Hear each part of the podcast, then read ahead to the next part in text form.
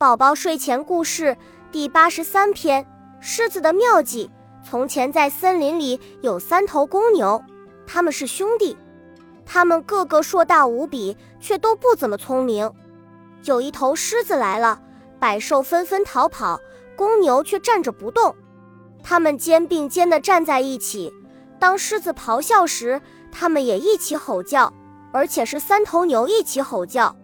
狮子估计自己打不赢三头公牛，于是就转身离开了。不过，他记住了这个耻辱。从那天以后，他一直在想办法来对付这三头公牛。最后，他终于想到了一个办法。于是，他跑到山那边，他向其中的一只公牛提出了一个诱人的建议：“为什么你要和其他两只公牛一起分享山地这片绿草呢？”你应该向农夫把你表兄弟捉去干活吧，那样你就可以一个人独享这片嫩草呢。咦，这个主意听起来不错。那只笨公牛接受了这样的建议。于是，当农夫来抓牛时，这头牛并没有通知他的同伴，农夫捉走了一头牛。第二天，当农夫又来捉牛时，这头牛又一次没有通知他的同伴。现在。